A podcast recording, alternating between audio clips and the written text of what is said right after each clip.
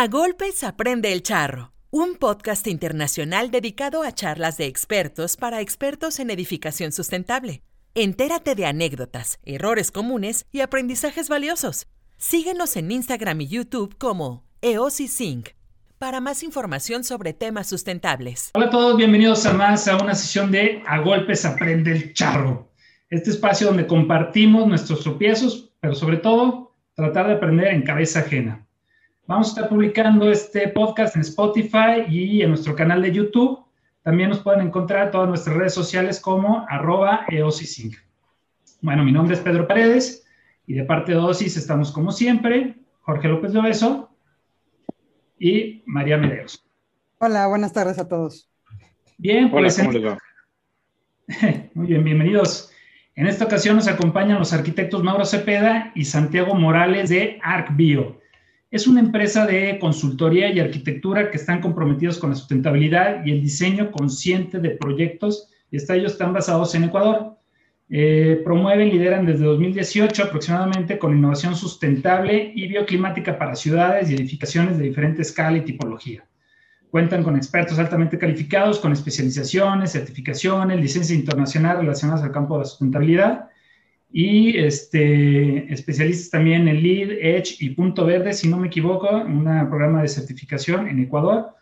Pues bienvenidos, muchas gracias por compartir este espacio con nosotros, que tiene como objetivo, pues como les comentaba, además de conocernos mejor, promover y difundir ideas sobre buenas prácticas de arquitectura y sobre todo, pues aprender eh, sobre anécdotas, historias de fracasos y pues todos estos golpes que nos hicieron aprender. Dale, pues bienvenidos, este, Mauro, Santiago. Eh, ¿Qué tal? ¿Cómo les ha ido? ¿Cómo han estado? Excelente, Pedro. Muchas gracias por, por la presentación. Antes que nada, eh, pues gracias por, por invitarnos a, a, este formato del podcast. Eh, nos sentimos como muy a gusto, diría yo, y también como un honor, pues, haber sido considerados para, para un poquito esta plática y llevar a cabo. Y pues súper bien, eh, con todo gusto aquí en, Ecuador, pues promoviendo el tema de la sostenibilidad y todo, toda esta onda, ¿no es cierto?, de cambio dentro de la arquitectura. Pedro, igualmente, muchas gracias por la invitación, Jorge, y demás de OSIS, lo que es en OSIS, muy interesante, sobre todo la lógica de entender de los fracasos es sumamente importante, ¿no? A veces uno intenta aprender de sí mismo y de los fracasos que uno mismo comete, pero eh, escuchar de los demás y quizás aprender de, o, al menos tener la idea de lo que va a pasar, creo que es una cosa muy interesante. Así que con todo gusto y muchas gracias nuevamente por la invitación. No, pues, pues al contrario, este, bienvenidos. Pues sí, de hecho, los, este tema de los errores este, nos permiten incluso hacer introspección. Algunos de nuestros clientes en algún momento, y bueno, de equipos que han participado en este podcast nos han dicho, oye, fíjate que no habíamos recapacitado en este tema de, de los errores y fíjate que sí, sí, hemos cometido varios que a lo mejor, como lo estamos repitiendo de manera continua, no nos hemos dado cuenta que realmente son errores que seguimos este, de manera persistente o etcétera, ¿no? Este, ¿Fue el equipo, cuál fue, Jorge? Con Ares. Ares, ¿no? Fue. Que nos dijeron, oye, qué buen ejercicio, mano, como casi como terapia. Entonces siéntese con la libertad también de utilizar este espacio como, como terapia para, para encontrar estas áreas de, de, oportunidad y de mejora, ¿no? Perfecto, perfecto, perfecto, no, excelente. Justo creo que hablar de los errores a veces es como un poco, un poco como difícil, ¿no? Porque siempre nos gusta hablar de los excelentes resultados, de, de los galardones otorgados y demás asuntos. Sin embargo, obviamente el, el, el, tema de los fracasos es algo que yo diría más allá de, de, de, mostrar las debilidades y demás asuntos, es creo como ese afán de mostrar de que, de que bajo ese primer eh, fracaso te permitió llegar de pronto a un siguiente punto estratégico, ¿no? Entonces, al final, el fracaso es parte del proceso esencial. Entonces, creo que todos deberíamos estar alineados en ese, en ese aspecto. Así es. Sabes que igualmente creer el hecho de que el éxito sin fracaso no existe, o sea, así, así de claro. Eh, no, no, se puede leer un éxito sin un fracaso de por medio, porque el fracaso, bueno, finalmente fracaso, para al menos personalmente, no lo veo como, como un error, sino más bien como un aprendizaje, ¿no? Finalmente te ayuda a llegar más adelante. Nosotros damos clases también acá en el Ecuador, en una universidad, eh, y a veces suele pasar que los chicos quieren llegar con, la, con el proyecto, ¿no? Que todo funcionó perfecto, que el análisis del sitio seguía y todo era hermoso, hermoso, hermoso, los mejores análisis, los mejores lugares, eh, el mejor proyecto, eh, y a veces lo que intentan es simplemente ocultar los errores para que parezca que todo está bien y finalmente cuando decimos, oye, evidenciemos los errores con toda sinceridad, con toda crítica completa, es bastante complejo porque el arquitecto le enseñan a, a tener un ego muy alto también, es importante decirlo y con todas las letras, no sé si en México pasa lo mismo, no? pero el ego tiene que estar bien arriba, pero, pero el ego va de la mano también de, de, de, ese aprendizaje, ¿no? del error. Sí, bueno, bueno me, me, gustaría hacer como una especie de, analogía. Eh, bueno, tiempo atrás, pues, eh, personalmente yo me iba a dedicar a ser guía de alta montaña, me encanta la montaña y, particularmente la, alta montaña, he hecho bastantes cumbres aquí importantes del Ecuador, eh, varias veces tuve la oportunidad de escalar en Europa, tuve también la oportunidad de escalar en Islandia, entonces creo que parte, parte de esa formación eh, obviamente inicias con el fracaso, ¿no? Al momento de escalar la roca, al momento de escalar tus primeras montañas, te caes, te tropiezas, pero si realmente no, no pasaste por eso, no llegas a la cumbre, no llegas a la meta, ¿no? Independientemente cualquiera que fuese esta, ¿no? O sea, no, no, no estamos hablando de un Everest, de un Matterhorn o, cualquiera de estos.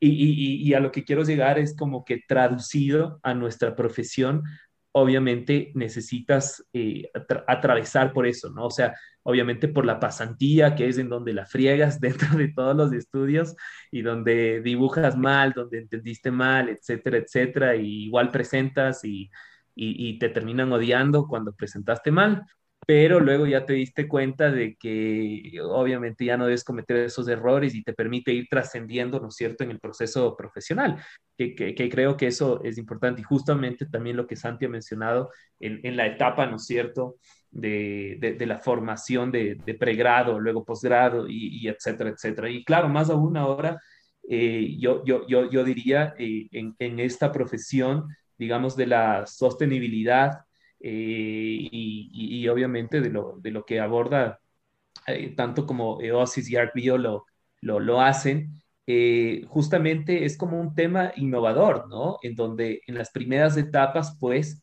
existe como una serie de, ¿cómo lo podría decir? O sea, como, como elementos no probados, como elementos obviamente que se van exponiendo y son las primeras pruebas en primeros edificios y bueno, y luego y luego va decantando ya en excelentes resultados en, adelante, ¿no? Entonces, claro, ese, era el método científico de prueba, y error. Así es, correcto. Hasta que podamos hacer una teoría más. Claro, correcto, correcto. Sí, entonces a, eso iba nada más como poquito la, la, la, analogía con la montaña. Qué padre. Entonces, este, ¿es este alpinismo como tal?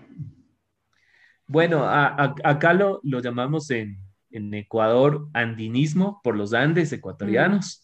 Y bueno, por los Andes, obviamente, de la cordillera, ¿no? Que, que atraviesa, que, que, viene, que vienes de Colombia y, y, obviamente sigue toda Sudamérica. Pero, pero sí, ajá. O sea, alpinismo también, o sea, a la final es, es, lo mismo, está relacionado.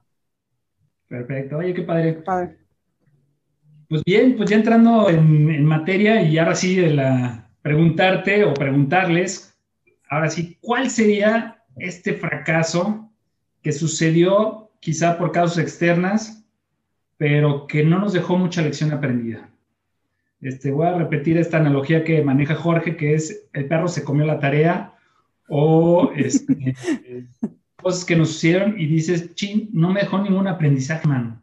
O sea, fue un error, algo terrible o no terrible, pero no me dejó ningún aprendizaje. ¿Han tenido una experiencia así?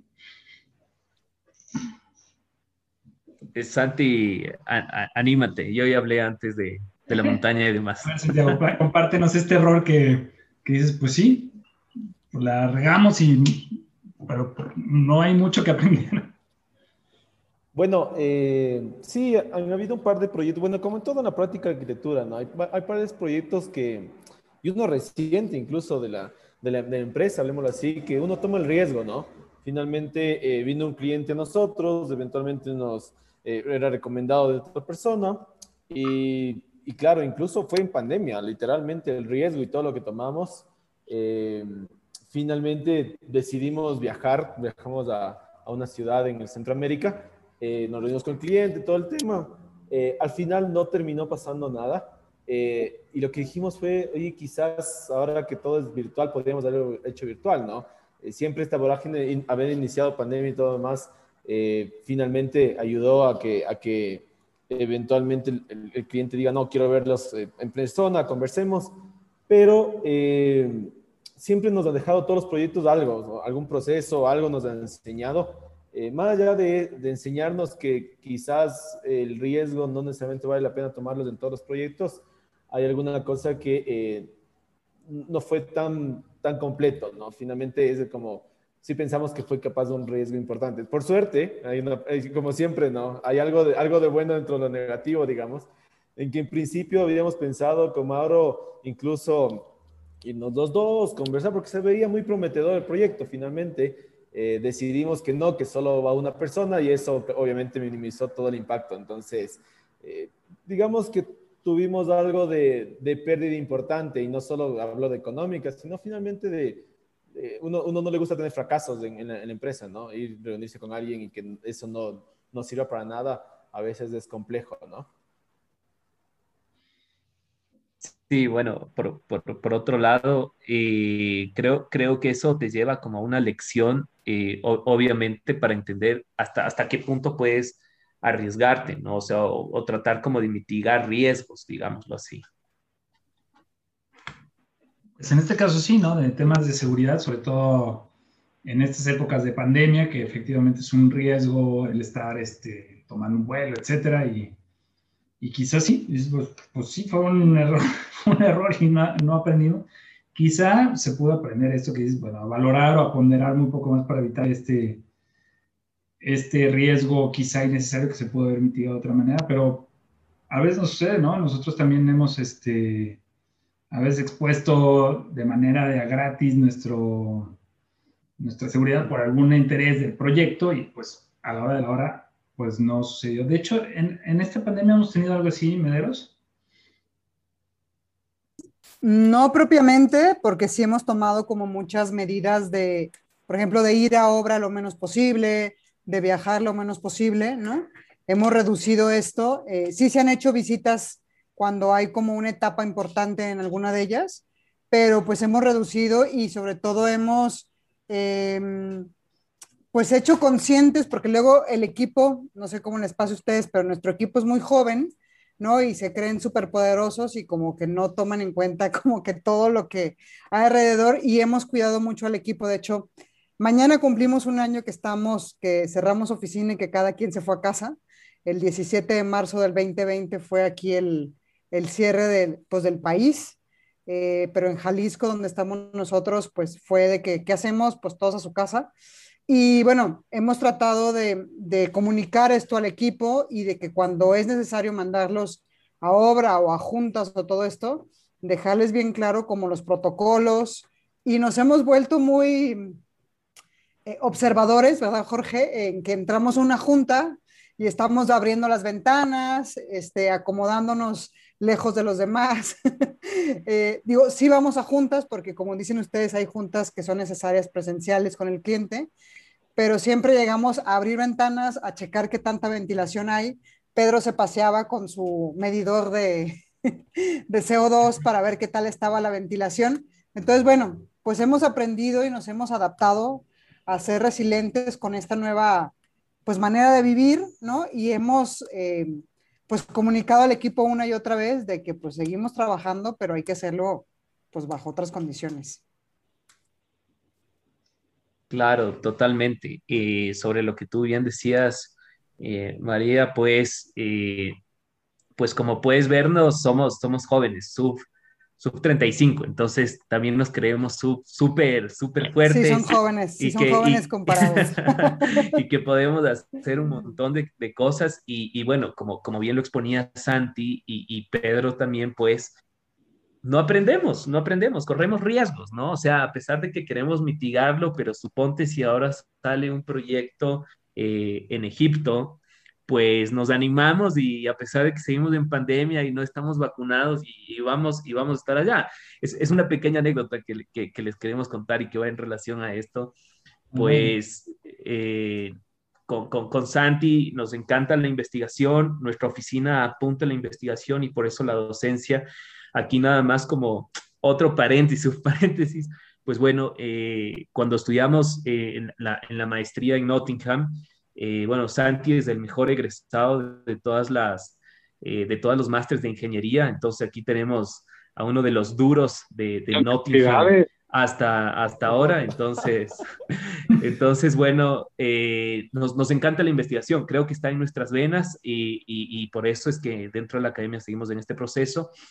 Y, y más allá de ese asunto, justo logramos unas tres publicaciones y que pues vamos a asistir eventualmente a, Egipto, al Cairo, a, dar estos temas de, los conference papers eh, sobre temas de sostenibilidad. Entonces, a lo que quería referirme es de que no mitigamos como el riesgo, ¿no es cierto? Incluso en lo económico, incluso en cómo nos vamos a transportar y, demás asuntos, pero queremos ir. O sea, está, está de que queremos ir, nos han invitado y estamos gestionando el asunto y claro, está como, como, muy chévere el tema, ¿no? Entonces, obviamente existe el aprendizaje eh, que, que, por un lado se establece con, con empresa, pero por otro lado tiene que seguir avanzando, ¿no? O sea, creo, creo que el, el, resultado y la conclusión de esto es como que tienen que seguir avanzando, existen nuevas metas, existen nuevas, nuevas ganas y, y de una u otra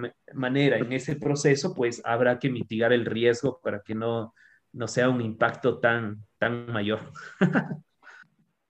Es correcto, también de eso se aprende. Claro, algo curioso, eh, este, este viaje que les comentaba fue a los siete, ocho meses de iniciar la pandemia, más o menos. Eh, y no habíamos salido de casa, trabajamos, bueno, hasta ahora seguimos trabajando, uh, la, oficina en, en, Quito todavía está para los clientes que quieren ir a la oficina, pero muy, muy poquito, la mayoría estamos trabajando en casa, nuestros chicos, pero eh, me acuerdo que cuando, cuando eventualmente ya estaba cerca el viaje, mi esposa me decía, oye, literalmente no, no, no sales ni a la calle, literal tenemos el supermercado frente de mi casa. Yo no salía ni a la calle, al supermercado, sin echarse el baño y todo el tema, toda esa infección, y te vas a Centroamérica. O sea, que, o sea es como, no, no, no, no me imagino, o sea, no fuiste ni a tu oficina y te coges, y te, coges un vuelo y te vas a Centroamérica. O sea, ¿qué te pasa? Claro, fue chistoso porque luego obviamente regresé. Lo más duro obviamente fue el tema de de la pequeña cuarentena con la familia, que fue lo más complejo, te digo, con todo más allá, más allá de los costos y demás, de empresa y todo, el tema de la cuarentena con la familia fue complejo por mis hijos pequeños, pero eh, claro, lo que dice Mauro, eventualmente no sabemos qué va a pasar de aquí si es que realmente sale ese tema al Cairo lo que sea. ¿Con qué excusa vamos a decir, eh, sí, ya regresamos? O sea, es complejo, ¿no? Hay que ir manejando, creo que de todas las medidas, porque claro, en, en las obras hay un tema puntual, hay muchos clientes, no sé si les pasa a ustedes, pero nosotros sí, eh, últimamente ya los clientes como sí, ya nos reunimos, incluso unos de ellos ya han pasado COVID, o sea, no todos bien, no todos mal, pero ya, yo ya pasé, no pasó nada, así que dale, trabajamos y es como, todo mundo cuidado, tres, metros de, distancia, pero el cliente quiere verte a veces, ¿no? Sí, de hecho, este, nosotros ya hemos estado en ese plan de que no, no me importa, es que el tema de la seguridad, no, no me importa, te quiero ver. Pues bueno, Ahí vamos, pero yo creo que también es parte de evaluar el riesgo, ¿no? Decir, bueno, pues vamos checando, como dice este María, que bueno, conocemos nosotros como mederos. Entonces, siempre mederos, pues ahí vamos y, abrimos las ventanas y las hacemos y aprovechamos también para, para compartir un poco lo que hemos aprendido de, cómo mantener los espacios bien ventilados para disminuir el tema de, del contagio, disminuir la probabilidad de un de, contagiarse de, alguien si pudiera o estuviera enfermo en ese momento. Entonces, pues abrimos ventanas, generamos ventilación, doble cubrebocas. Yo ya casi te me dan ganas de ir con triple cubrebocas. Yo me he tocado ir a algunas reuniones que les pregunto, oigan, ¿y la renovación de aire? No, pues no hay. Todo es a través de sistemas divididos, sistemas mini split. Y pues abren una ventanita ahí, pues cuádruple, triple y hasta la bufanda si es necesario, ¿no? Y tú con el sensor de CO2 y con tu calculadora de riesgo dices, bueno, pues la, dura, la, junta va a durar 15 minutos, porque yo me destapaba. Desde la ventana, ¿no? Y por fuera de la oficina. Sí, así pasa, así pasa. Ahora, no sé si les ha pasado o en México está pasando esto. En, en el Ecuador, bueno, al menos en Quito, está cambiando un poco el clima importantemente. O sea, me refiero a que en esta época no llovía tanto, sino más bien es abril, aguas mil, así un poco es el, dicho más cotidiano, no marzo. Entonces, eh, eventualmente empezó a llover fuertemente y la temperatura ha bajado fuertemente. Entonces, la gente cada vez y cuando habla más de, de, temas sustentables, sostenibles, de confort térmico, cosa que acá no se hablaba mucho, con toda sinceridad, hace mucho tiempo. Y nosotros es como, oye, venimos hablando esto cuatro o cinco años fuertemente y ustedes recién hablamos del tema, entonces es chistoso porque los promotores dicen, oye, mi cliente se está quejando y ahora qué hago? Es como, oye, no tenías que haber hecho caso hace dos años y verás que no te pasaba nada, pero bueno, sigamos. No sé si pasa lo mismo en el, buen vivir al interior del espacio para la arquitectura creo que va a ser una cosa también que va a cambiar en el, en el largo plazo, porque la gente se ha dado, primera vez, o, al menos es lo que yo, yo he dicho en varias conferencias, es la primera vez que vivimos en la casa, o sea, en, la vivienda. Curiosamente no vivíamos en una vivienda, ¿no es cierto? Sí, toda la razón del mundo. Es un hecho que ahora el interés es cómo hacemos espacios, los residenciales, habitacionales, donde pueden estar las personas conviviendo todo el día. Porque casi siempre eran como estos eh, edificios dormitorios donde sale toda la familia a sus, a sus este, actividades diarias y regresaban hasta en la noche a cenar y dormir y vámonos, ¿no? Ahora con este tema, pues está todo el día en la casa y eso fue uno de los, de los temas que estuvimos evaluando incluso con el equipo de cómo hacíamos o cómo podemos eh, vivir lo que promulgábamos a nuestro espacio de oficinas o a nuestro espacio, no de oficinas, de ya residencial, de decir, oye, pues nosotros decimos que tenemos vistas al exterior, todos tenemos vista al exterior, no, pues yo no, yo sí, yo a medias. Oye, todos tenemos ventilación natural, pues yo sí, yo. Entonces fue todo todo un tema de, darnos cuenta de, bueno, que a lo mejor las casas no estaban, como tú dices, hechas para ser habitadas todo el tiempo, ¿no? Entonces, pues eso sí ha tenido muchísimo revuelo y sobre todo también el tema de, de salud, que antes era, pues el edificio ahí está y brinda este, confort térmico o salud térmica, ¿no? Y ahora, pues ya es, ¿qué más puede ofrecer el edificio?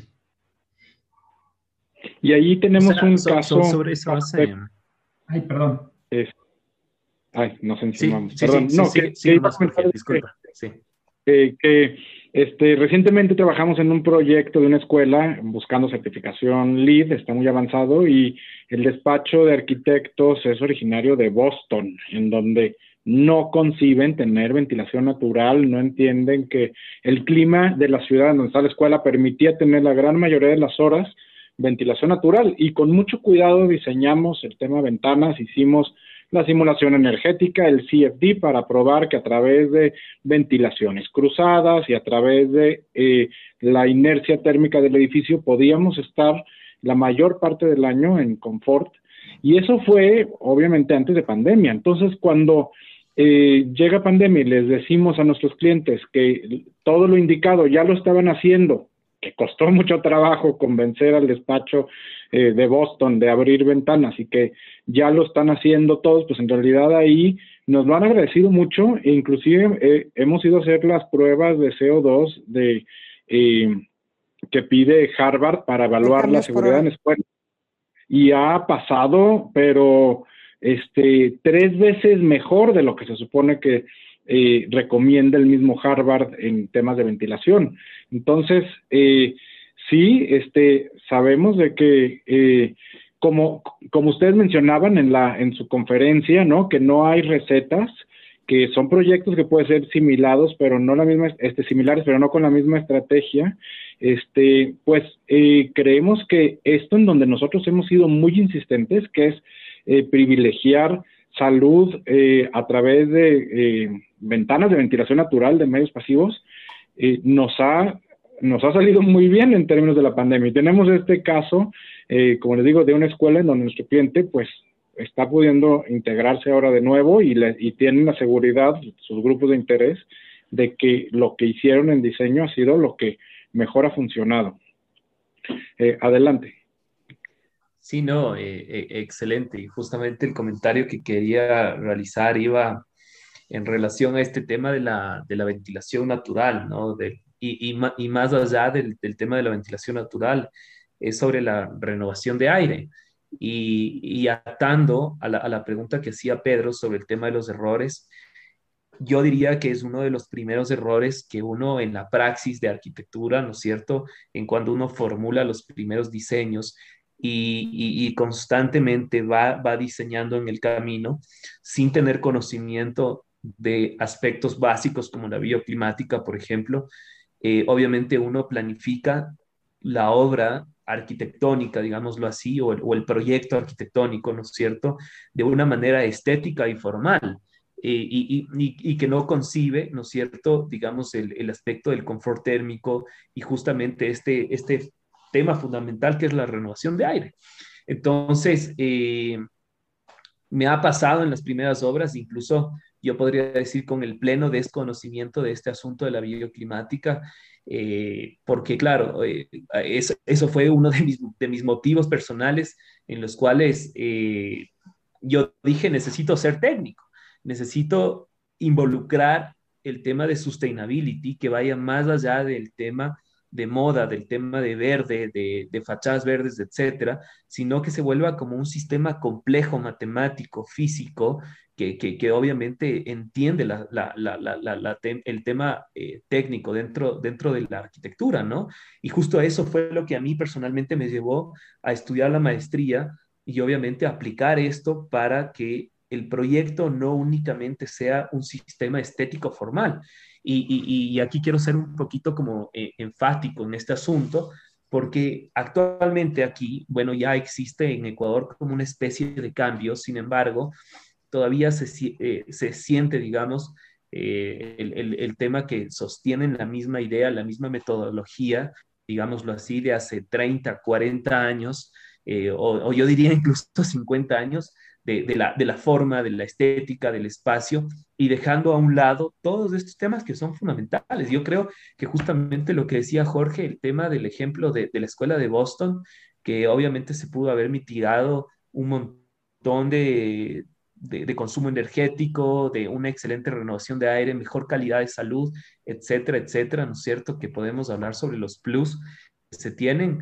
Eh, esto hubiese sido excelente en el proceso del diseño, ¿no? Y, creo que ese es como un error que, que, es como un error colectivo, yo diría, ¿no? Porque obviamente hacemos caso omiso y únicamente cuando queremos certificar un edificio, ahí es en donde decimos, hijo, eh, necesitamos incorporar estos sistemas, pero, pero yo, yo, yo, yo creo que esto debe ser un, un, un elemento implícito y que nace, ¿no es cierto?, dentro, de, de, dentro del proceso del diseño normalmente. Tuvimos eh, en nuestra oficina, en nuestro despacho con, con Santi, eh, tuvimos la oportunidad de trabajar con una chica que se había graduado del, del TEC de Monterrey y eh, nos gustó mucho el proceso que va llevando en el TEC, que justamente en uno de los semestres pues les dan mucho la bioclimática, mucho el tema de sostenibilidad y pues ahí fue en donde nos alineamos y dijimos, wow, nos parece brutal, incorporémosle a la oficina. Igual eh, se da en Manchester, igual se da en la UCL en Londres. Entonces, hemos incorporado ese tipo de gente también a la oficina y es como súper interesante cómo se comienza a dar ese mix y, y, ese proceso, ¿no es cierto?, que lleva a cabo hacia una, hacia una nueva forma de proyectar la arquitectura. Nosotros también estamos tratando de hacer eso en la academia, en, en la Universidad de las Américas, eh, en la Universidad Católica del Ecuador, que, que, yo creo que hacia allá va, ¿no? Es, es como una tendencia y, es algo que empuja, ¿no? Ahora salió el Pritzker, eh, digamos, justamente de este equipo, en el 2002, Glenn Marcotte, y, y, así, ¿no? O sea, es, es algo de que necesitamos ya eh, cambiar la praxis, ¿no? Qué curioso que menciones eso este, es sorpresa, pero agradable sorpresa. En una de esas fue uno de mis estudiantes, porque yo soy el culpable de ese tema bioclimático en el TEC de Monterrey. Ah, excelente, entonces. Eh, buena sorpresa, parece que lo tenemos preparado. lo que sí este, nos da mucho gusto saber de la universidad en, de Nottingham en la que estuvieron. Eh, hemos tenido eh, dos colaboradores que han este, salido de esta universidad, de esta maestría, y sabemos el, eh, pues el, el, valor que se le da al CFD, al bioclimático, a la, eh, a, la ciencia, al building science, a final de cuentas, que es lo que nosotros abogamos como, eh, como la forma de operar, ¿no? Sí, sabes que una de las cosas importantes que nosotros, no sé si decir aprendimos, sino más bien lo redescubrimos en, en la maestría, es que finalmente, la, y un poco es lo que dictamos cuando dictamos clases a los chicos, es que finalmente la arquitectura, eh, a veces los arquitectos nos olvidamos de las dos partes que tiene la palabra, ¿no?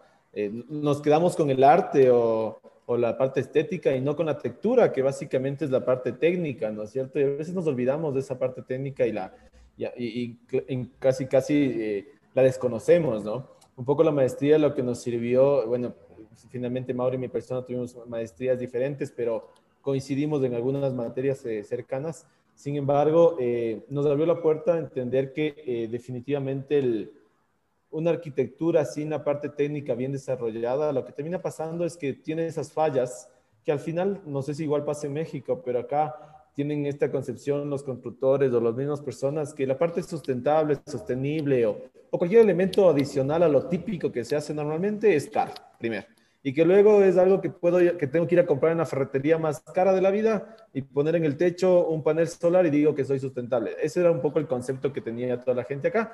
No sé si en México todavía, yo supongo que capaz un poco menos, pero ese es en, concepto lo que tienen. Y, luchar contra ese paradigma es complejo. Y más aún para, eh, incluso dentro de la arquitectura misma, desde la praxis, desde, desde la misma universidad. Hay algunos eh, compañeros nuestros, profesores de arquitectura muy pragmáticos, muy ellos también a la vieja escuela, que definitivamente le dicen al chico, oye, primero diseñas y luego vas y le pones sustentabilidad donde quieras. Y, nosotros, o, los que estamos en esta onda, sabemos que la sustentabilidad va desde la primera línea. Si es que llegamos al final, lo que termina pasando es que ahí es donde sale muy costoso, ahí es donde es imposible hacerlo, ahí es donde efectivamente todo el mundo dice, no, nunca más lo vuelvo a hacer. Y, un poco cambiar eso para nosotros ha sido un reto interesante, importante y muy, eh, digamos, también sorprendedor porque finalmente algunos clientes nuestros, la mayoría de clientes nuestros al menos, tienen un, un, un, buen feeling ya ahora después de ya estar haciendo los proyectos, estar terminando un, edificio, entregar clientes que le digan arquitecto o constructor, eh, la alícuota del, del, departamento es la mitad o un tercio de lo que tiene el, el edificio de al lado eh, por el costo de, de, agua caliente, agua, agua, no sé, agua fría, ¿no es cierto?, reutilización de, de energía y demás. Eh, efectivamente, eh, ahora todo el mundo es verde, ahora todo, en cambio, ah, nos ha pasado este, este último inicio de post pandemia, bueno, todavía no se acaba, pero digamos, el, el, el, tratar de reiniciar. Todo el mundo vende el hecho de tener, aunque sea una planta en, el, en, el, en un balcón, de decir que tiene ventilación natural, o sea, todo el mundo habla de, de, la parte sustentable para la pandemia y es curioso, o sea, la gente todavía sigue pensando que es moda y no lo es. Yo creo que eventualmente hay que, hay que ir, todavía hay que ir como evangelizando, digámoslo así, ¿no es cierto?, a las personas que, que es algo que debe estar en, la arquitectura y no solo debe estar comprado para. De hecho. Bueno, allí, adelante, adelante, pues. No, y justamente lo que quería compartir es que pues esto nos lleva, por ejemplo, nosotros un error recurrente que tenemos es dar por sentado, ¿no? Y ahorita que lo comentas, nosotros cuando entramos a un nuevo proyecto, quizás es algo que, que nos tropezamos recurrentemente, el dar por sentado que el cliente sabe lo que está pidiendo en cuestión de sustentabilidad. Cuando acercan a nosotros nos dicen, oye, yo quiero certificar mi proyecto LEED o lo quiero certificar hecho, quiero como nosotros damos por sentado o asumimos que el cliente ya sabe lo que significa esto y al momento en que le explicamos, bueno, tenemos que empezar desde el diseño integrado de cómo incorporar todo este ADN al proyecto, no, no solamente corregir lo que ya tiene, sino, sino construirlo desde, desde la conceptualización del proyecto y de esta manera lograr todos los beneficios, siempre es como, ah, caray, pues yo, yo no había entendido bien esto, ¿no? Yo pensaba que era como lo que acabas de comentar, ponerle un panel fotovoltaico, un muro verde y ya iba a estar logrando todos los objetivos de la certificación, ¿no? Entonces, no sé si ustedes hayan participado en una experiencia de, este, algún error recurrente como esto o alguna, un tropiezo que hayan tenido así que es, que digan, ching, siempre una y otra vez estamos ahí en esta misma, en esta misma bronca. Y perdón, bueno, no sé qué ibas, eh, Jorge. Ya, ya me va, va, un poquito. Sí, correcto. Es, eh, al principio comentaba de que em, eh, tuvimos esta colaboradora mitad tejana, mitad ecuatoriana, nos salió por el chévere y esa era una de las cosas que, este, que era su función mucho de eh, estar em, en el proceso de ventas y en el proceso de entender qué es lo que quiere el cliente para ofrecer valor y ese era mucho el mensaje que le decíamos Cristina, no, eh, no hagas eh, el, el, assumption de que te van a entender. Necesitamos estar seguros, dárselos por escrito, corroborarlo y entonces ya eh, poder partir. Iba por este lado. ¿A ustedes les pasa una cosa como estas? ¿Algún error? Esa piedrita en el zapato que otra vez vuelve a salir. ¿Tienen ubicado uno de estos? a ver, yo te podría decir que, que sí, que sí definitivamente caemos en un tema de que creemos que la otra persona ya sabe eh, y, luego nos damos cuenta que necesitamos explicarlo como más a fondo. Eh, sin embargo, estamos tratando como de, de, mitigar esos asuntos y explicar a lujo de detalle hacia el cliente. Y esto creo yo pasa eh, por un tema, ¿no es cierto?, de que estás constantemente en la praxis y obviamente piensas que la otra persona pues ya te entiende a priori cómo es la situación y a pesar de que sea el mismo cliente con varios proyectos, tienes que volverle a explicar en el siguiente proyecto qué es el, el, el, asunto que vas a abordar en, eh, eh, en, este nuevo proyecto. Y eso, y eso te lo digo, me, me, pasó súper reciente con un cliente que tenemos en... Eh, eh, que, tiene algunos proyectos, entonces ya habíamos brindado ese servicio y pues eh, salió un nuevo proyecto con él y otra vez pues eh, estábamos iniciando este, este, este proyecto con los mismos productos y pues yo creía que él ya entendía y pues me adelanté a un montón de situaciones y me dijo, a ver, no, no, repíteme nuevamente desde cero qué aborda este sistema, ¿por qué estos costos? Pero está carísimo, no, pero es que así no me cobraste la otra vez. Y fue como, no, ya, ya habíamos hablado de este tema, pero bueno, puede estar, puede estar ahí la viveza latinoamericana, por un lado, que, que obviamente existe, ¿no es cierto? por otro lado, ese, ese hacerse como, como el que desconoce del asunto para ver si es que le puede rebajar un poco más de, de temas económicos o realmente que no te, no te entendió, ¿no es cierto? Y que necesita una aclaración. Sí, o sea, no, no, no, nos pasa, nos pasa, yo, yo diría que es un tema eh, recurrente y sobre el cual eh, vamos, vamos trabajando eh, progresivamente. Por, por, otro lado, a, manera personal, creo yo que existe, ¿no es cierto?, como un proceso que igual e, existe como como justamente este, este proceso de cómo incorporar la parte técnica a la parte del diseño.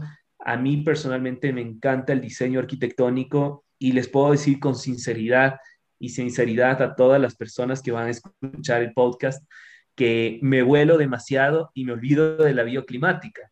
Y, y eso me pasa como muy recurrentemente. Y, estoy en un punto estratégico y claro, luego conversamos con Santi y me dice, oye, no, pero y esto, y esto, y esto, y ahí me voy dando cuenta y claro, todo se transforma nuevamente y eso, y eso pasa constantemente, ¿no? Porque, porque a veces eh, la, formación, eh, la, tendencia obviamente es a que, a que vayas hacia un punto, pero evidentemente tienes que volver a la técnica, ¿no? Eh, esto, esto me pasa constantemente. Eh, en la oficina tenemos algunos proyectos de diseño de mediana y gran escala. Entonces, son proyectos que pues brindan a, a, explorar, ¿no? A explorar y obviamente a toda esta praxis del arte que justamente estábamos conversando y, y, y que definitivamente necesita ser incorporado la técnica.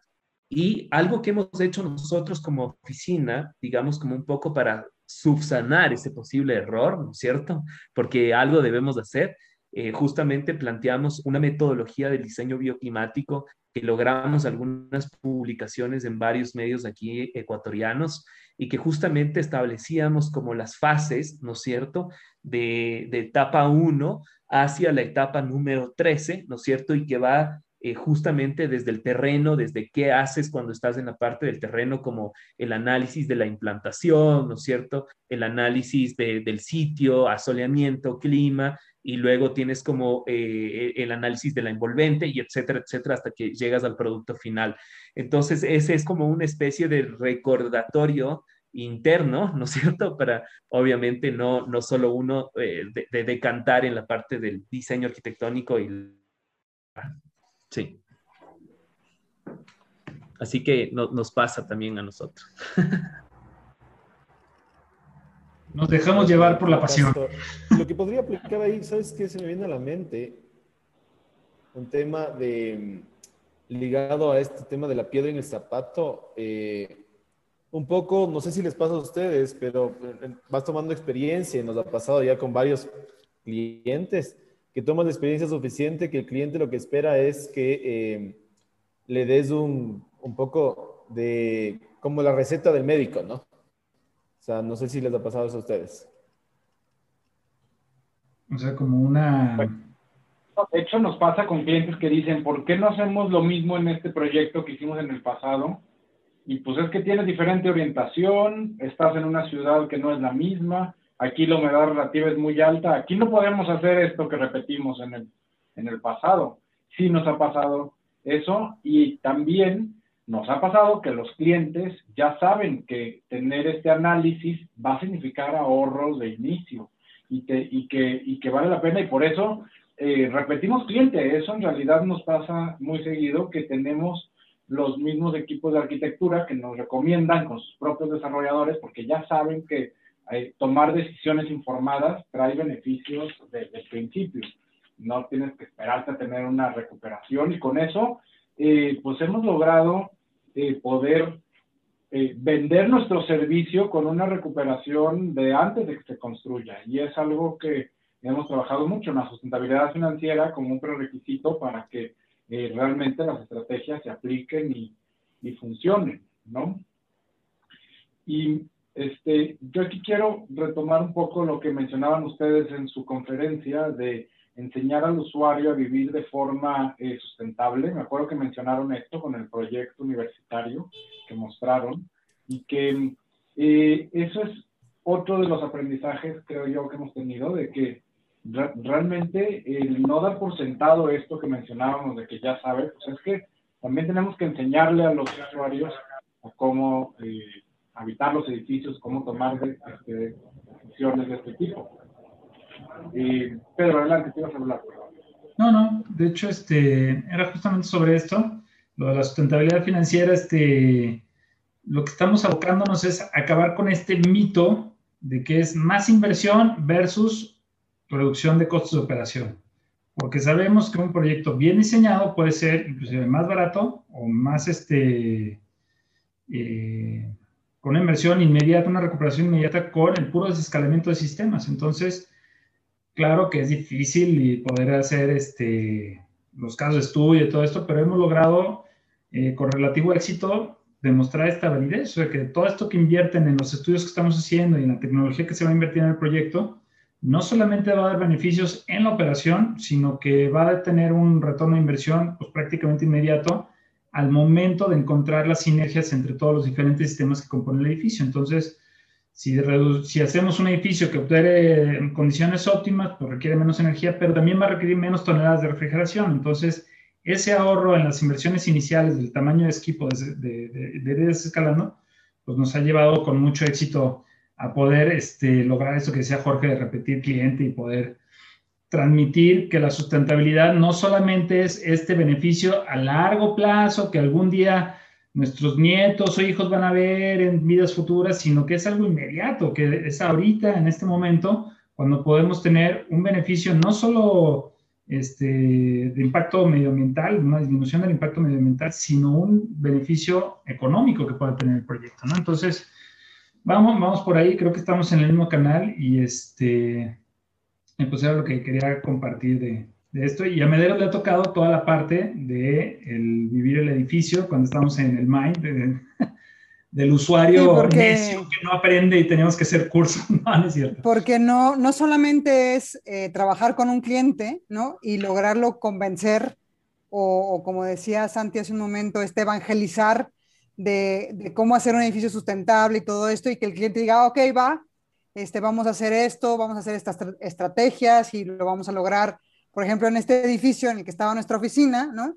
Se había trabajado con el equipo de arquitectura desde un inicio en cómo lograr una ventilación eficiente eh, con unas ventanas operables y todo esto para que hubiera una mayoría de, de, confort sin usar un aire acondicionado, lo que representaba ahorros bestiales en energía, pero resulta que los usuarios no lo aceptaban, ¿no? O no, no, no es que no lo aceptaban, pero era curso tras curso, tras, tras, casi casi decir que, mira, la ventana se abre así, algo muy obvio, como abrir una ventana, ¿no? O levantar un, o sea, que abrieran los, los, los, los postigos o las cortinas para que entrara la luz y, y poder apagar el foco que estaba prendido, ¿no? Era algo muy desgastante y al mismo tiempo no lográbamos como convencer al usuario final, que a final de cuentas era el que sufría el calor, el frío o la falta de iluminación, de que el edificio estaba diseñado correctamente para darle este confort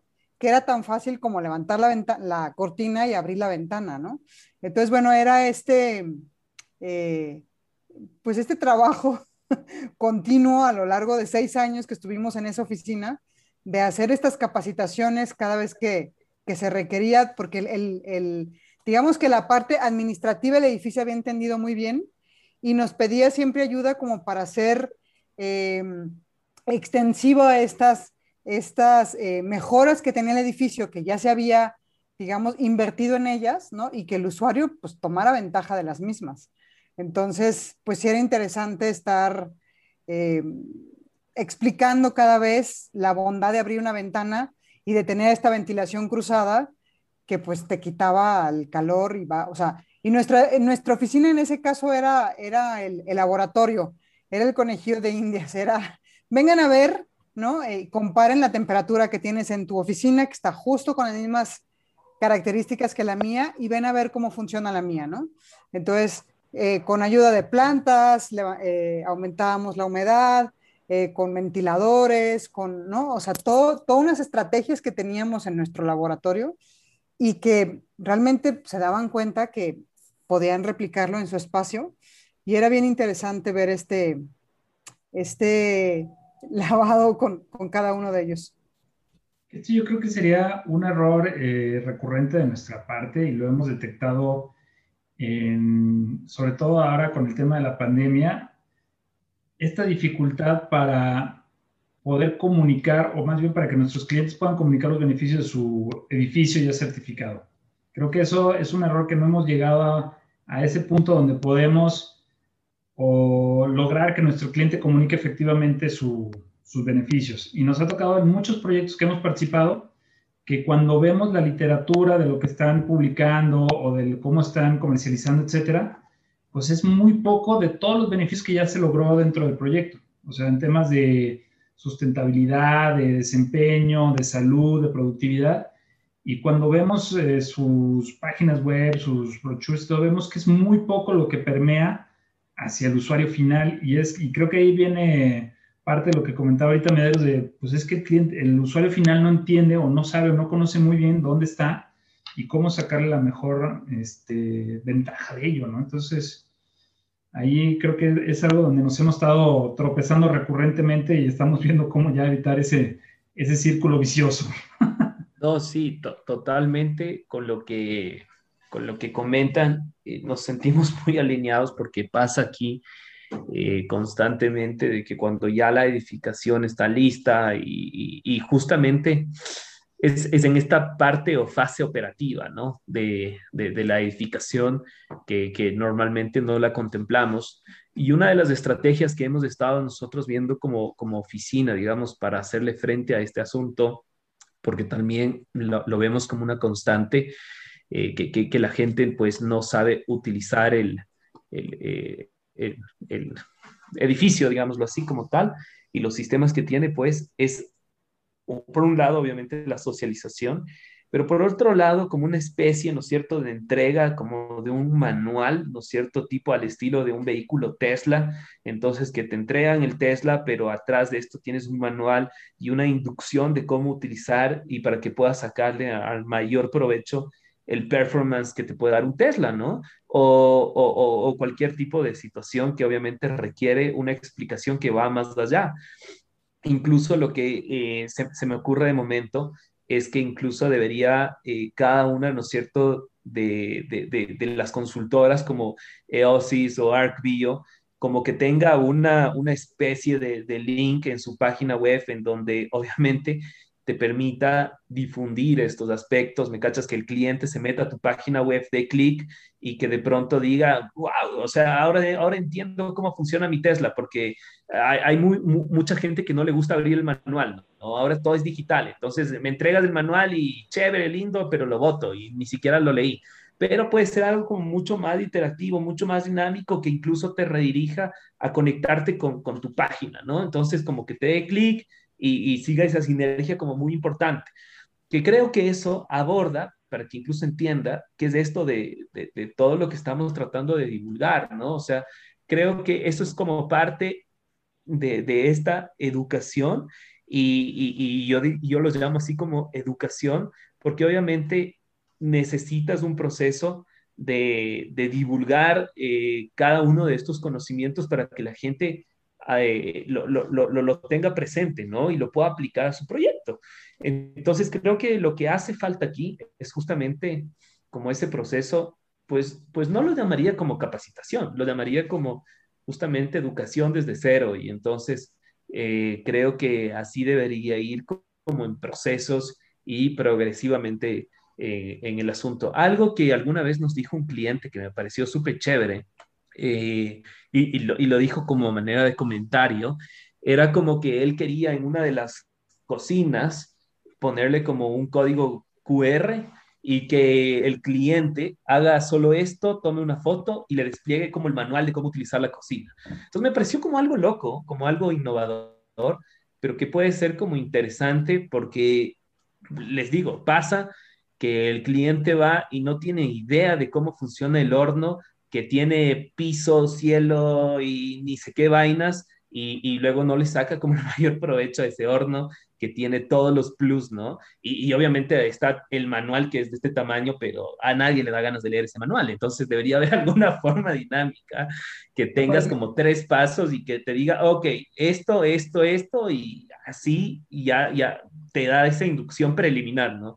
Lo mismo creo yo hacia nuestra arquitectura, hacia nuestro performance, ¿no? O sea, eh, ¿qué, significa justamente lo que decía eh, María, ¿no es cierto? ¿Qué significa esto de colocar plantas, de, de, generar humedad? ¿En qué momento es necesario, por ejemplo?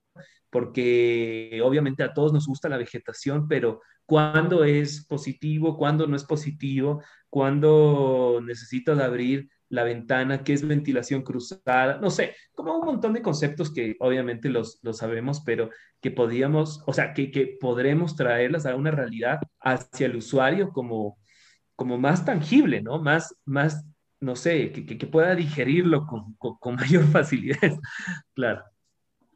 Sabes que ahí un poco la lógica es eh, enseñar con el ejemplo, ¿no? Nosotros venimos de esa escuela, tanto Mauro como mi persona, Nottingham, es interesante porque, eh, bueno, no lo sabíamos cuando fuimos, o no sé si Mauro sí lo sabía, pero en efecto, mucho de sus, el nuevo campus, que es uno de los campus, eh, digamos, más nuevos en cuanto a Jubilee Campus, casi todos sus procesos eh, de diseño, no solo de diseño, sino también de energías renovables que maneja, están palpables. O sea, y te enseñan con el ejemplo. Es como, bueno, hoy, hoy tenemos la clase teórica, mañana nos vemos ahí y revisamos las métricas, hay laboratorios para verificar cómo están funcionando, por ejemplo, en el techo paneles solares incrustados en el vidrio, por ejemplo, ¿no es cierto? O captadores de viento o captadores de, calor, ¿no es cierto? Masas térmicas y todo el tema.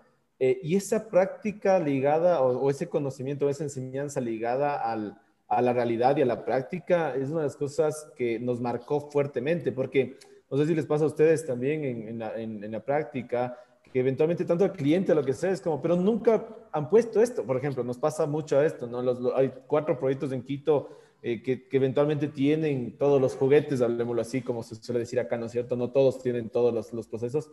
Entonces, eh, los que quieren ir detrás siempre es, pero no sé cuánto, no, no, déjale nomás que, que, que, el otro aprenda, volvemos a lo mismo, que, que, se equivoque, cuando más o menos la tecnología esté bien, yo, yo la adopto, pero antes de eso no quiero saber nada. Y es un poco ese miedo a, a entender que, que, siempre debe haber un primero, o sea, si es que no hay primero, no hay segundo, así de fácil. Entonces, finalmente, eh, creo que sí hace falta de alguna manera, como bien decía Mauro, tener algo más práctico, más pragmático, que, la gente pueda palparlo. Eh, porque eventualmente, no sé si les pasa a ustedes también, aquí en el Ecuador nosotros decimos, o bueno, al menos en Quito, en donde tenemos una, teóricamente una primavera eterna, aunque no es la verdad porque la gente cuando se adapta al clima ya no, no siente esa primavera, como un inglés, por ejemplo, en Quito en este momento estaría feliz, sin embargo nosotros nos estamos poniendo de frío.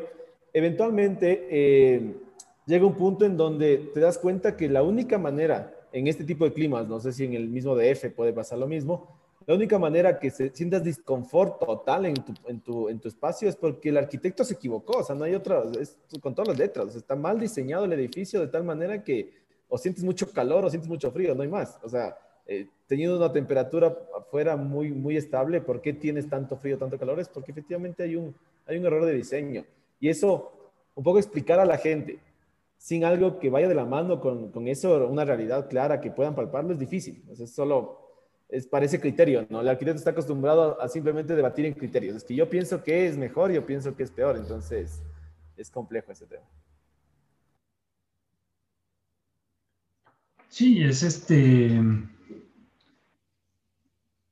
Es, es, algo difícil y a nosotros nos pasó mucho tiempo cuando, pues cuando empezamos la práctica de este, pues ser el primero en, y nos preguntaban, oye, ¿qué más? O sea, ¿quién lo ha vivido? Y ser el, la punta de lanza pues fue ciertamente retador para poder demostrar este, estos beneficios y todo esto. Y, inclusive por eso fue que certificamos nuestra oficina como Lead Platino, la versión 4.0, que fue durante mucho tiempo el, el, único en Latinoamérica. Y este, pues precisamente para entender eso y también para poder comunicar eso, que digan, mira, todo esto se hizo con tecnología existente en el mercado, probada, Simplemente es pensar mejor el proyecto, ¿no? Y para que suceda esto que comentaba Santiago, que efectivamente, pues en estos climas tan, este, tan tropicales, pues no necesitamos este, echar mano de tanta tecnología, simplemente diseñar bien.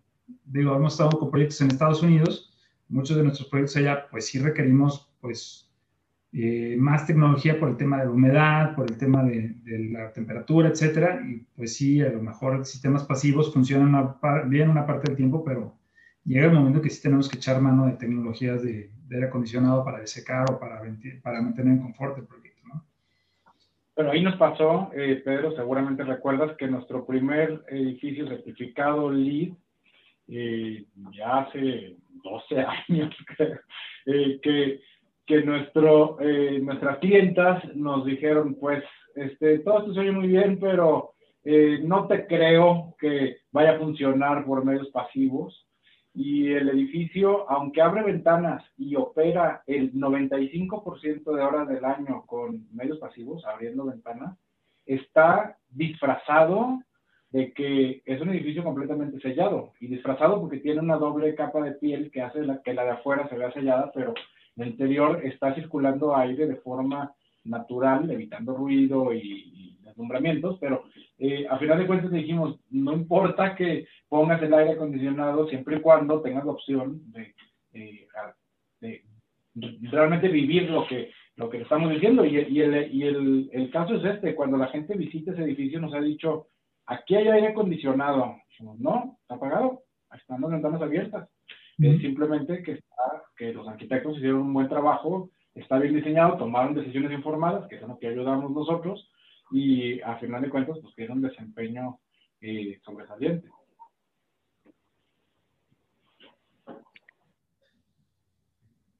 Y esto nos lleva a la pregunta clave de esta sesión. ¿Cuál ha sido el error más valioso o el fracaso más valioso del cual ustedes aprendieron y dijeron, hay un antes y un después, una vez que detectamos, que lo superamos y que de ninguna manera nos vuelve a pasar.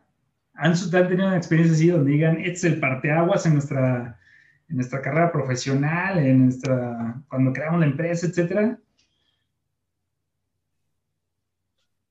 Importante pregunta y difícil al, al, tiempo. Creo que Santi tiene una respuesta y yo tengo otra respuesta, así que...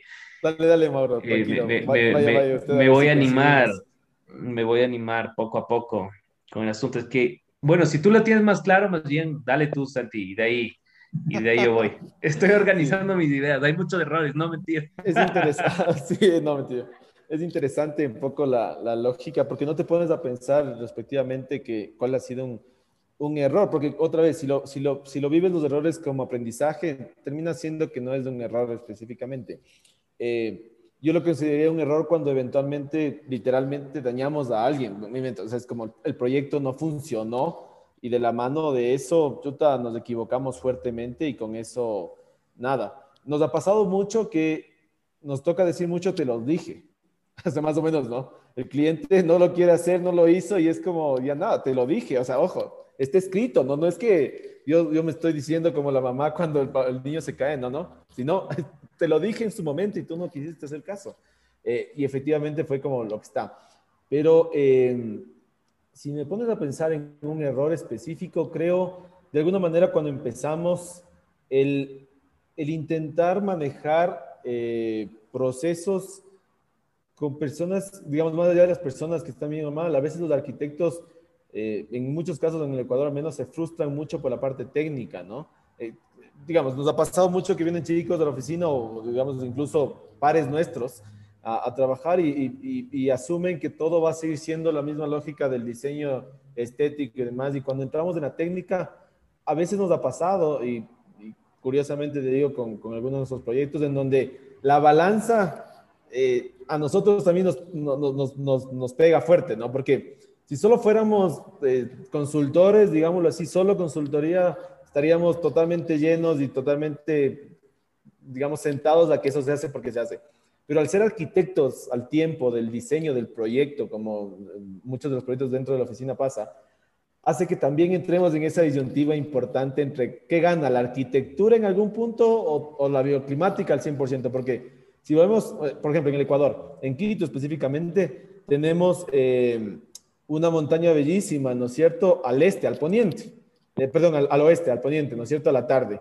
Y, a todo el mundo le encanta ver la montaña, definitivo, así te quemes en la, en, la tarde, te, te, encanta ver, y entonces entras como en la disyuntiva arquitectónica en que cómo hago verla sin verla, cómo me cubro sin cubrirle, porque la gente quiere el, el ventanal gigantesco a eso, por más que se mueva. Entonces, yo creo que ahí es donde los errores, más que errores, lo que siempre tenemos, estas disyuntivas, y a veces, te digo con toda sinceridad, he visto eh, proyectos que la arquitectura ha ido ganando un poquito a veces más que la sustentabilidad y viceversa, ¿no? Van ahí como entrando en una disyuntiva que, que llegar a ese equilibrio eh, no ha sido fácil, digamos. No, no, siempre es fácil, esa creo que es la palabra. No, no siempre es fácil, no, no porque no queramos, sino que efectivamente hay, hay procesos en que, en que decimos un error porque sabemos que hay un error, pero mitigamos con otra cosa y finalmente, entre comillas, mitigamos, pero eso no debería pasar. O sea, técnicamente no deberías tener errores. Eso es un poco la lógica de, de cómo lo vería. No sé si Mauro coincide con eso.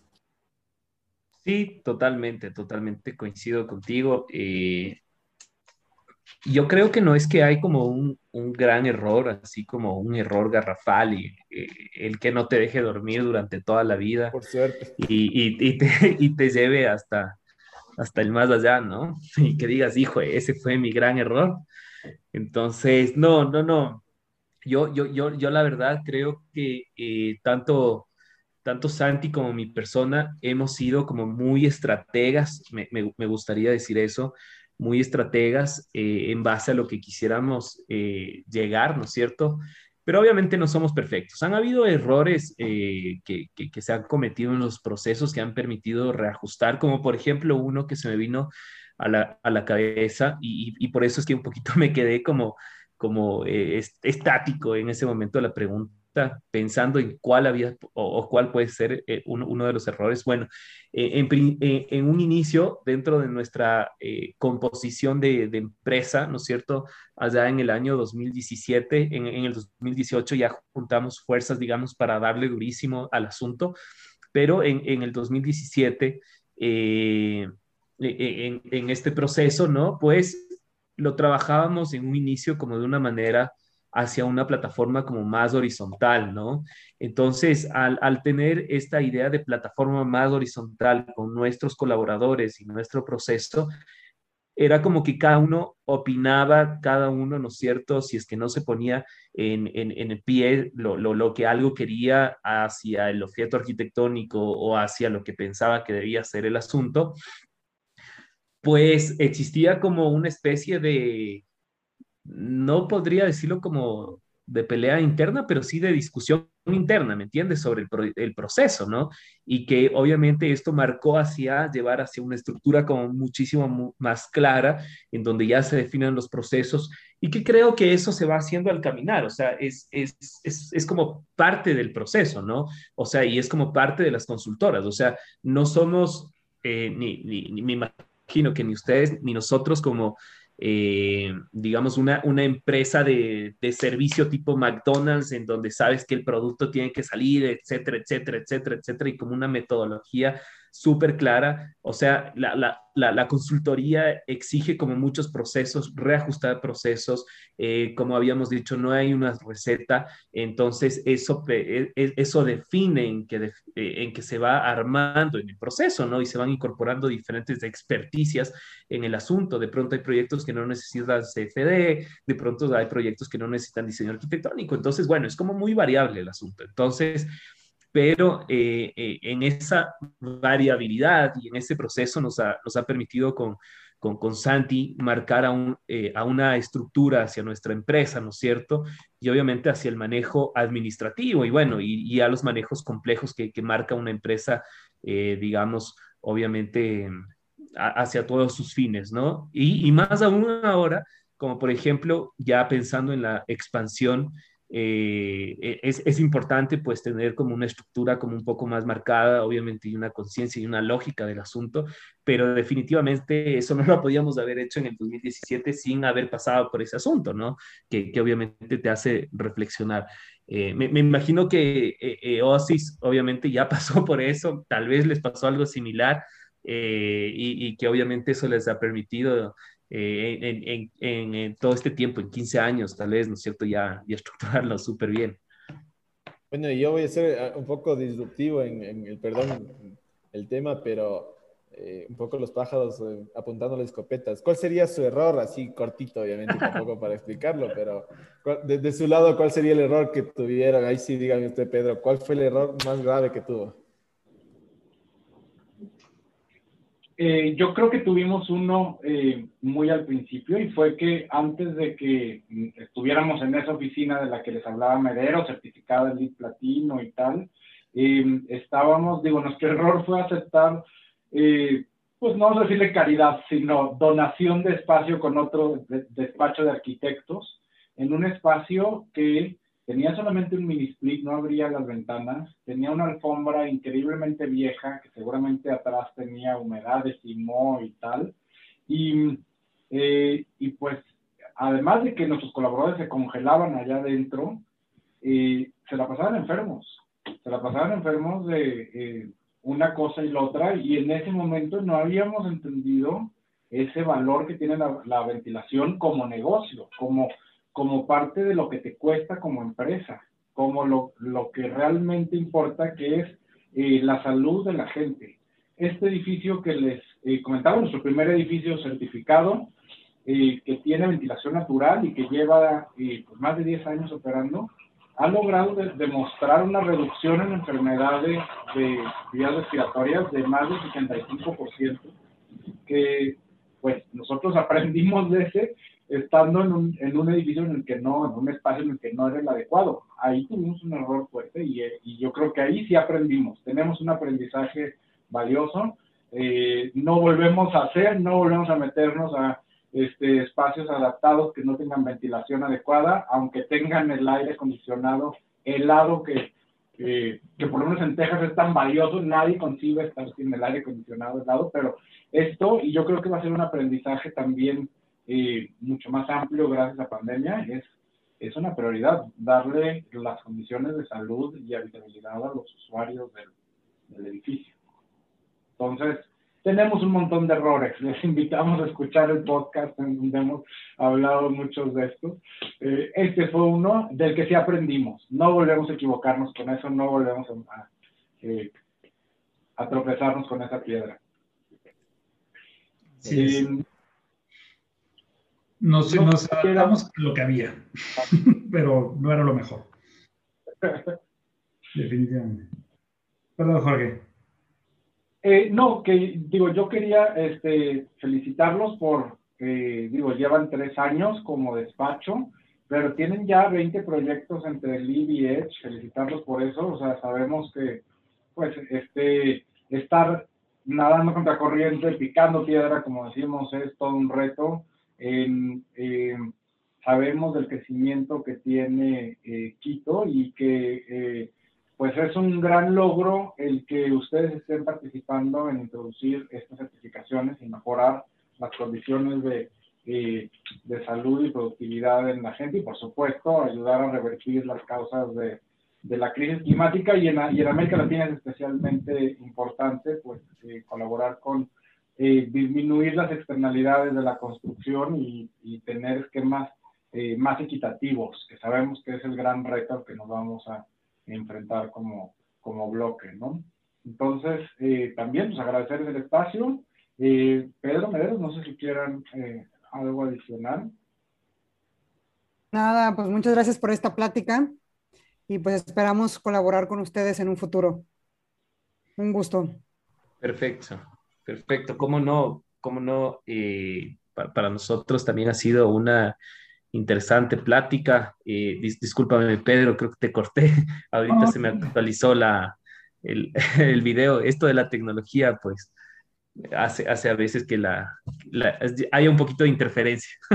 Pero bueno, oye, no, eh, excelente. A, nosotros nos ha gustado muchísimo la plática. Eh, obviamente quisiéramos que, que Latinoamérica pues con todos sus diversos asentamientos informales que va teniendo, y, adopto esta palabra, de, un gran amigo que, es docente en Pensilvania, en University of Penn, eh, David Gaverner, que ha hecho mucha reflexión sobre estos asuntos acá en, Latinoamérica. Y creo que en base a eso, el tema de sustainability, el tema de sostenibilidad debería ser pensado y reflexionado en nuestro entorno, ¿no? Y, no al estilo que es lo que sucede en Europa y, y, obviamente tal vez en Norteamérica, ¿no? Que obviamente son otros tipos de, de situaciones, eh, digamos, como urbanas y, entre otros sistemas constructivos, entre otras situaciones, ¿no? Que obviamente acá en Latinoamérica en general, pues no, no, no, no, no gobiernan de ese modo.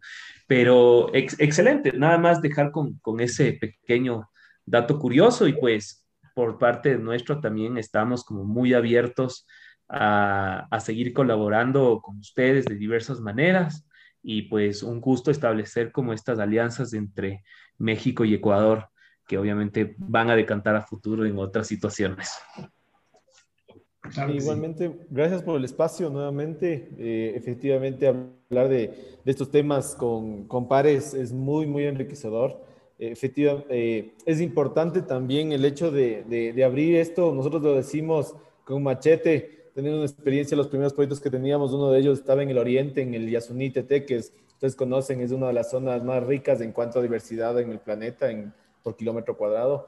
Eh, y literalmente abríamos con machete el camino a un proyecto chiquitito, aquel, pero que nos ayudó a, crecer en, la medida de, de, lo que hacíamos y lo que queríamos hacer. Eh, sin embargo, el camino ha sido tortuoso, pero estamos convencidos y, desde siempre fue así de, que la colaboración hace que eso vaya caminando. Finalmente, eh, con toda sinceridad les decimos, hemos colaborado incluso con muchas de nuestras competencias eh, ahora en el momento y demás, que nos ha enriquecido como, como procesos y que a los clientes les va dando una línea clara, ¿no? Creo que eso es interesante, hablar con pares de la misma lógica y ir, diciendo las realidades que ya son comprobadas, que no solo es algo que lo venimos a decir y que algún día pasará, sino que ya ha pasado en otros procesos y, y se puede ver. Creo que es un momento importante, así que cuenten con nosotros. Estamos totalmente convencidos que que colaborar para, para, llegar a mejores fines siempre es importante. No todos, no somos todólogos, a veces nos, nos dicen, el arquitecto es el todólogo porque es el, el que maneja la, la, obra, el que maneja presupuesto, el que maneja todo mundo. Eh, hasta psicólogo tiene que ser, pero finalmente no somos todólogos, somos muy expertos en lo que somos y cada uno tendrá su expertise y podemos colaborar. Es lo más rico de un proyecto, poder hacer cada uno de su lado. Lo más importante, que el proyecto sea como un éxito, creo que es lo, lo mejor, así que con todo gusto. Bien. Pues nuevamente, gracias Mauro, gracias Santiago por haber compartido estas experiencias con nosotros. Eh, fue muy enriquecedor. Pues esto fue A Golpe se aprende el charro, edificación sustentable para expertos. Para expertos. Entonces síganos en Facebook, YouTube, Instagram como arroba.